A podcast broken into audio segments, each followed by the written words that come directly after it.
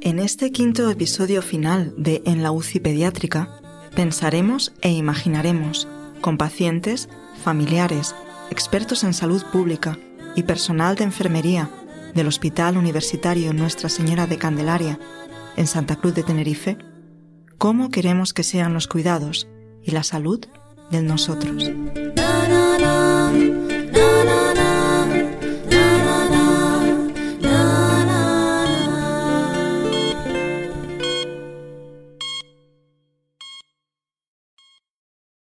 A mí de mayor me gustaría hacer varias cosas. A ver, no varias, sino que no me puedo decidir por una. Tengo varias opciones, que son endocrina, de diabetología, porque como tengo diabetes, pues me gustaría también ayudar a otros niños que tengan mi misma enfermedad.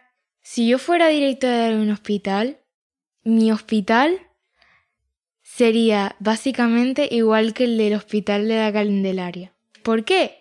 porque allí todos te cuidan muy bien, se preocupan por ti, te ayudan en tu enfermedad y hacen todo lo posible para que te cures.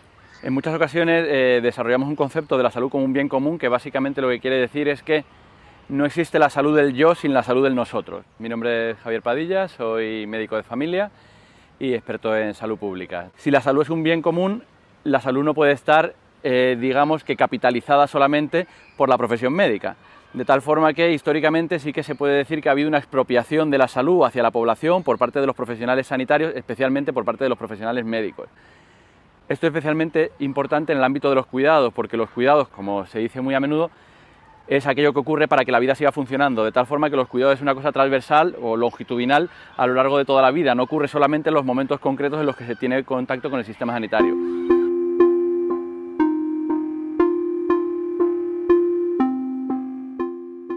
Los niños y las niñas eh, se encuentran naturalmente dependientes a sus figuras vinculares de referencia, que pueden ser los padres, las madres, otros cuidadores. El estar en una situación de, ingreso sobrevenido pues puede ser un potencial elemento estresante, incluso una situación pues, potencialmente traumática. El encontrarse en esa situación pues, de, de separación de este contexto, de, este, de estas figuras de seguridad.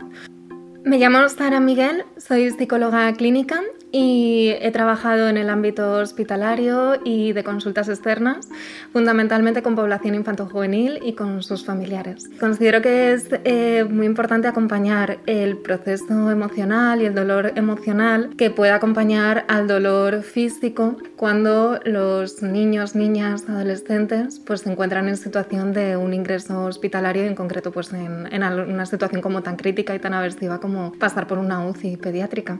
Entonces, pues hay que hacer un énfasis especial en poder acompañarles en este sentido y considero que el equipo de enfermería pues ocupa un lugar también crucial en poder conformarse como si fueran un poco figuras un poco sustitutas de, de esas figuras vinculares.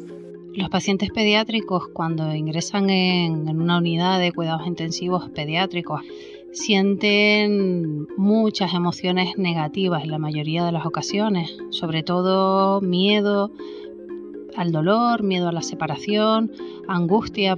Entonces básicamente es una tormenta de sentimientos negativos que los, que los inunda y que los hace vivir una situación estresante de una peor manera todavía. Me llamo Eva Rodríguez Carrasco y trabajo como pediatra en la unidad de cuidados intensivos pediátricos del Hospital Nuestra Señora de la Candelaria en Tenerife desde 2007. En el cuidado de los pacientes pediátricos en cuidados intensivos, la atención emocional que se, que se debe hacer recae fundamentalmente en la, en la tarea del enfermero o enfermera, que es la persona que pasa más tiempo eh, junto al paciente. Nosotros los, médicos pasamos varias veces al día, pero un ratito, mientras que el enfermero o la enfermera eh, pasa muchos ratos durante las 24 horas del día, con lo cual a pesar de que haya que coordinarse entre enfermería y, el equipo médico, recae fundamentalmente ese apoyo y ese cuidado continuo más en el, en el papel del enfermero o enfermera que en el médico. Esa sería la diferencia fundamental.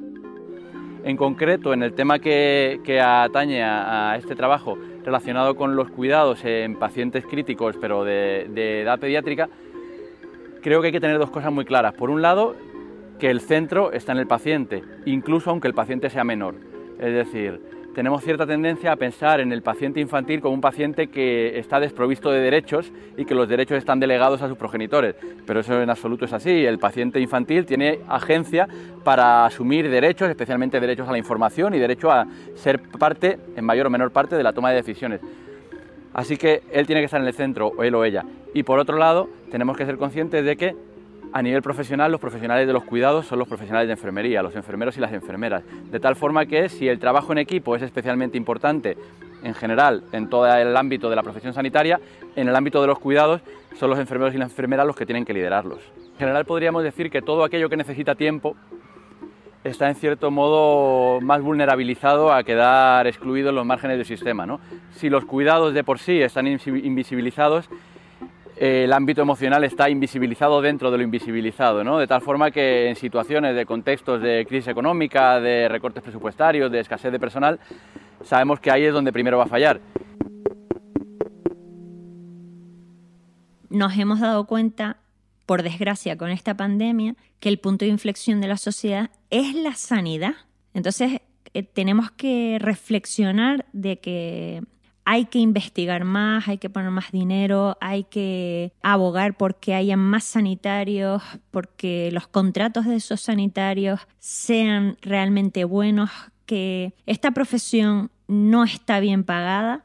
Entonces, bueno, creo que de todo esto, eh, de esta pandemia, lo que vamos a sacar es el hecho de lo imprescindibles que somos para la sociedad. Eh, los enfermeros somos los que vamos a llevar a esta sociedad a que tenga unos cuidados y a saberse cuidar a sí mismo y a los demás para no sobrecargar la sanidad y para que se den cuenta de la importancia que es la salud, porque sin salud se para todo. Esta pandemia si ha, servido para muchas cosas, es para darnos cuenta de que la inversión en sanidad tiene que ser aún mayor que lo más preciado que tenemos es nuestra vida, es la salud y que para poder tener una sociedad sana, pues hay que invertir en, salud y, cómo no, para invertir en salud quiere decir invertir en infraestructura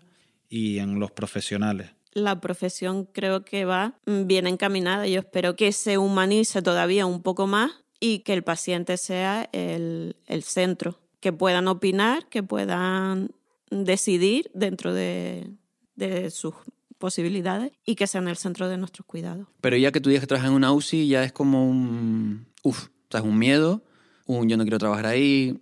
Y en cuanto a nosotros como personal, pues es verdad que series de televisión y todas películas y demás, tienes las dos partes, las que idealizan, que parece que eso es todo digamos, un, un sálvame entre nosotros. Y después otra que piensan que es todo técnico. Todo técnico, todo es operación, el mismo médico puede hacer ocho cosas a la vez. Y nosotros siempre estamos, yo creo, en un segundo plano, salvo en alguna situación excepcional.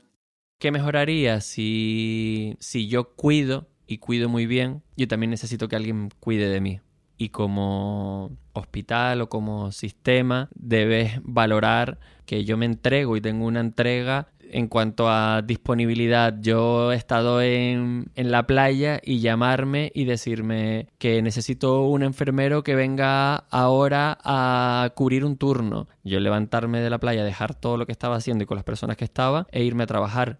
¿Qué obtengo? Pues no tengo nada a cambio por eso, ni, ni realmente lo necesito, lo hago porque me gusta y porque creo que si me llaman es porque hay alguien que necesita que un enfermero esté ahí. Y por eso voy. Una de las cosas que nos dimos cuenta desde el principio es que las enfermeras y enfermeros son personas que albergan muchísimas historias. Muchas de ellas están basadas, evidentemente, en historias reales y algunas son muy duras. Pero otras son historias inventadas, porque usan constantemente la ficción y la imaginación para desbloquear situaciones emocionales complejas de sus pacientes o, de familiares. Y ahí hay una conexión muy bonita entre lo sanitario y lo cultural y es la importancia de las historias y de las narraciones para acompañarnos y cuidarnos cuando más lo necesitamos. Mi nombre es Felipe González Gil y he llevado a cabo la mediación de concomitentes que ha acompañado a Lili, Kike, Ruimán, Sebe y Laura y que ha desembocado en tres proyectos culturales, una biblioteca móvil, un cuento ilustrado y este podcast que estáis escuchando.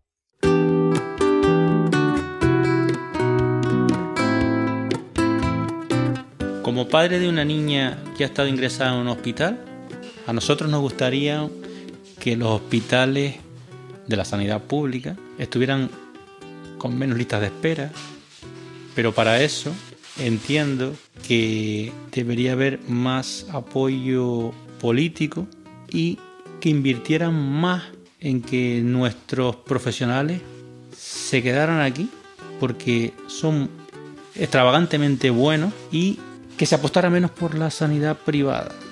Yo soy un defensor de lo público y por lo tanto entiendo que eh, la sanidad pública aquí es muy buena. Entiendo que profesionales los hay y son muy buenos. Lo que no hay es la inversión que debiera de haber para que esos profesionales siguieran estando aquí y no tuvieran que irse fuera. Yo creo que hace falta darle voz a toda persona que esté en primera línea de cuidados. Mujeres migrantes trabajando en hogares ajenos, madres que trabajan en casa en jornadas de más de 8 horas y sin seguridad social, y por supuesto al personal de enfermería de muchísimos hospitales, que si bien cuentan con un contrato, muchas veces no tienen ni los salarios ni el estatus social que merecen. Una sociedad que empieza a darle importancia por fin a la salud mental tiene que construir sus políticas públicas escuchando la experiencia de quienes realmente lo practican. En la mayoría de los casos, hay que decirlo, desde posiciones ingratas o poco visibles. Las enfermeras y enfermeros son expertos en los cuidados y no necesitan un doctorado para demostrarlo día a día. Sobre la idea que tiene la sociedad respecto al trabajo que hacemos en los hospitales, enfermeros y, médicos, a mí se me plantean varios puntos de vista. Una cosa es la idea teórica o más ideal, por así decirlo, que cuando preguntas por ahí la, la gente en general dice que nuestro trabajo es importante, que es un pilar fundamental, que nos toca una tarea importante porque es cuidar a, la población de la edad que sea, en este caso pediátrica, en uno de sus momentos más duros. A veces conseguimos curarlos, a veces no, pero esa idea romántica de, de lo importante que es nuestro trabajo, de lo respetable, luego tiene otro punto de vista que es más real, más pragmático, y es que no son realmente conscientes de lo que conlleva esa responsabilidad. Creo que no respetan como se deberían el trabajo que hacemos, porque atender a pacientes que están muy graves no solamente requiere una dedicación física, emocional y de tiempo, que nos quita mucho tiempo y mucha salud de la nuestra para poder atender y ayudar a las personas que lo necesitan en el paciente pediátrico no solamente atendemos al niño o a la niña que está enfermo, sino a su familia también. Y eso nos termina desgastando emocionalmente al personal. Y creo que la sociedad no es consciente de ese trabajo. Cuando tú le preguntas a alguien antes de la pandemia qué era lo que quería cada vez que era un año nuevo, ¿no? Y tenías mm, tus deseos, bueno, y decías, bueno, bueno, eh, la salud es importante. O cuando vas a ser padre, que todo el mundo te dice, ay, ¿y qué tal el embarazo? Y cuando vayas a tener el niño y, tú dices, bueno, no, me da igual, no, el parto y tal, que todo vaya bien y tal, pero bueno, bueno, bueno, que el niño tenga salud, que, que, eh, que esté sanito, que esté todo completo, con salud y tal. Y ese, ese deseo real es el que de verdad tiene que estar mm, por encima de todo. Sin salud no hay trabajo, sin salud no hay bienestar social, sin salud no hay educación. Entonces mm, tenemos que abogar por, por mejorar nuestras condiciones laborales, nuestras condiciones sanitarias y porque reconozcan la labor de enfermería y la importancia que tienen los enfermeros dentro de la sociedad y que nos den un reconocimiento ya social. Mm, y que apuesten por la enfermería como debe de ser.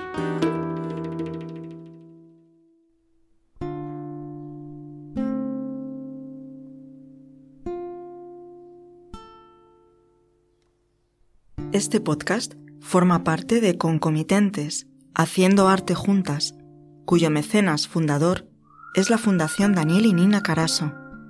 Puedes escucharlo cada semana en eldiario.es y en las plataformas de audio. Ha sido realizado por Elena Cabrera en colaboración con Liliana Quintero, Laura León, Severiano Torres, Ruimán Miranda y Quique Chinea, todos ellos miembros del personal de enfermería del Hospital Universitario Nuestra Señora de Candelaria.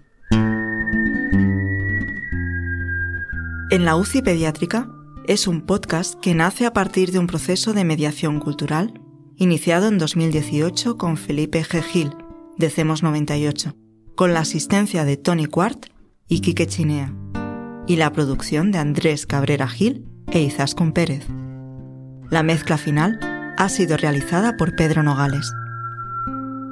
Música original de Emilio Cedrés Hernández junto a Silvia González Hernández, a partir de la canción popular Arrorró. Música adicional de Silo Cico. Todo con licencia Creative Commons by.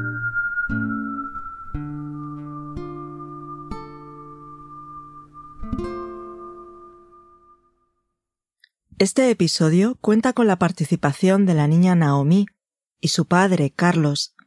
Hemos hablado con la pediatra Eva Rodríguez Carrasco, la psicóloga Sara Miguel Barrena y el médico y experto en salud pública Javier Padilla. Nos acompaña también Felipe G. Gil, de CEMOS 98, mediador de concomitentes. Gracias por acompañarnos hasta aquí.